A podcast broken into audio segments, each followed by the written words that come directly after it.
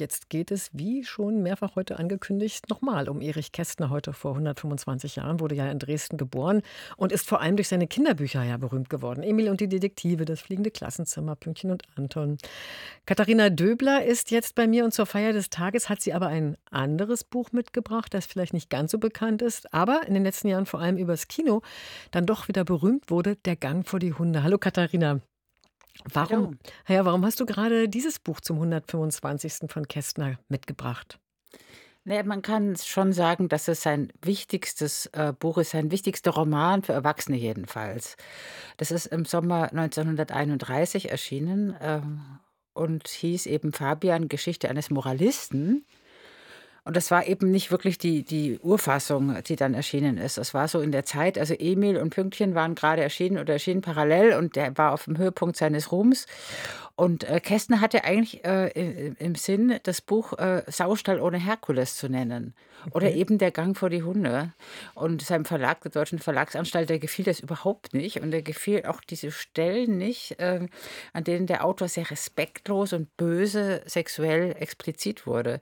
Also zum Beispiel sollte so ein nationales Heiligtum wie der Deutsche Dom nicht als Feuerwache karikiert werden. Und es sollte auch so eine fette Autoritätsperson, die da vorkommt, die ihre Blinddarmnarbe vorzeigt, super eklig, nicht nackt porträtiert werden. Und auch so die allgemeine sexuelle Beliebigkeit und Käuflichkeit, auch die politische Käuflichkeit, sollte alles nicht so genau beschrieben werden. Also das ganze Buch wurde abgemildert und Kästner hat das auch gemacht. Und es wurden auch die umgangssprachlichen, wirklich sehr toll umgangssprachlichen Dialoge geglättet und so weiter. Und das Buch ist erst dann 2013 in der ursprünglichen Form erschienen und hat dann nochmal äh, noch richtig Erfolg gehabt. Mhm. Und wurde dann ja auch noch verfilmt mit Tom Schilling als Fabian.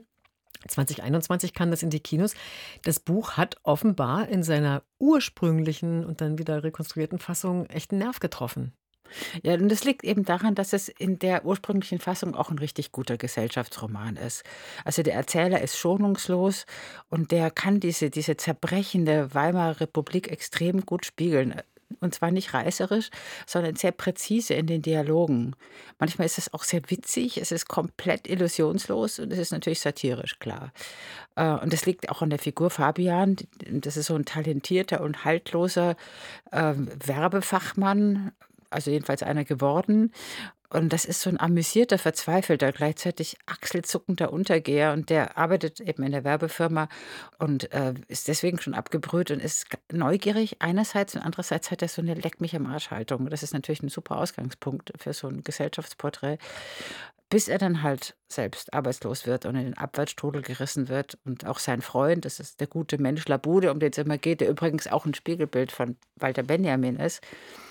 Also am Ende wird es halt dann doch traurig, die Ironie schwindet und es wird moralisch und äh, die Hauptfigur zerbricht. Das ist ja wie so oft bei Kästner auch heute noch ziemlich aktuell. Ja, das kann man so sagen. Also gerade wenn man jetzt an diese äh, Auseinandersetzungen zwischen Nazis und Kommunisten beschreibt, die, die äh, denkt, die, die äh, Kästner beschreibt, und da kommt es bei Kästner zum Teil auch wirklich ein bisschen bitter komisch rüber. Und das ist etwas, was ich an Kästner sehr mag, weil Ideologen ja immer irgendwie komisch sind. Also das ist ja immer so ein bisschen bizarr auf jeden Fall. Und das stellt er da. Gleichzeitig schafft er aber eben so eine Distanz durch diese ja, diese ironische Grundhaltung. Und das ist schon sehr speziell. Und ich meine, gut, er wollte was erklären, er wollte aufklären, er wollte bloßstellen, genützt hat es bekanntlich nichts. Seine Bücher wurden verbrannt und Kästner hat nach diesem Buch für meine Begriffe nie wieder ein wirklich gutes Buch geschrieben. Also in der Nazizeit blieb er ja in Deutschland und produzierte Unterhaltungsstoff, Drehbücher, zum Teil unter anderem Namen.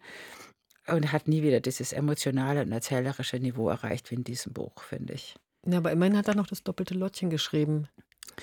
Ja, das ist aber schon, also das doppelte Lottchen ist ja auch ein bisschen gravitätisch jetzt. Das hat überhaupt nicht mehr diesen, diesen Witz, dieses Sprühende, auch ein bisschen anarchische, was die anderen Kinderbücher so haben. Und ich denke schon, dass Kästner ein gebrochener Autor war. Also seine Sprache war ein bisschen verhunzt und äh, dieses Restaurative, was das doppelte Lottchen auch hat, das hat ihn auch geprägt, wahrscheinlich auch runtergezogen oder keine Ahnung, was da was bedingt hat.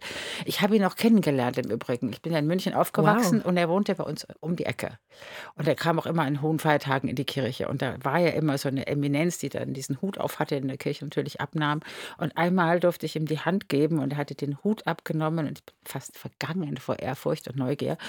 Und äh, ja, und ich fand ich, dass er aussah wie so ein Fuchs. Er sah aus wie ein richtig trauriger, müder alter Fuchs. Oh, Ja. 1974 ist er gestorben. ja. Oh, vielen Dank, Katharina Döbler, auch dass du das mit uns geteilt hast und deine Empfehlung auf jeden Fall. Ähm, Im Atrium Verlag in Zürich erschien Erich Kästner Der Gang vor die Hunde, neu herausgegeben damals von Sven Hanuschek. Vielen Dank. Gerne.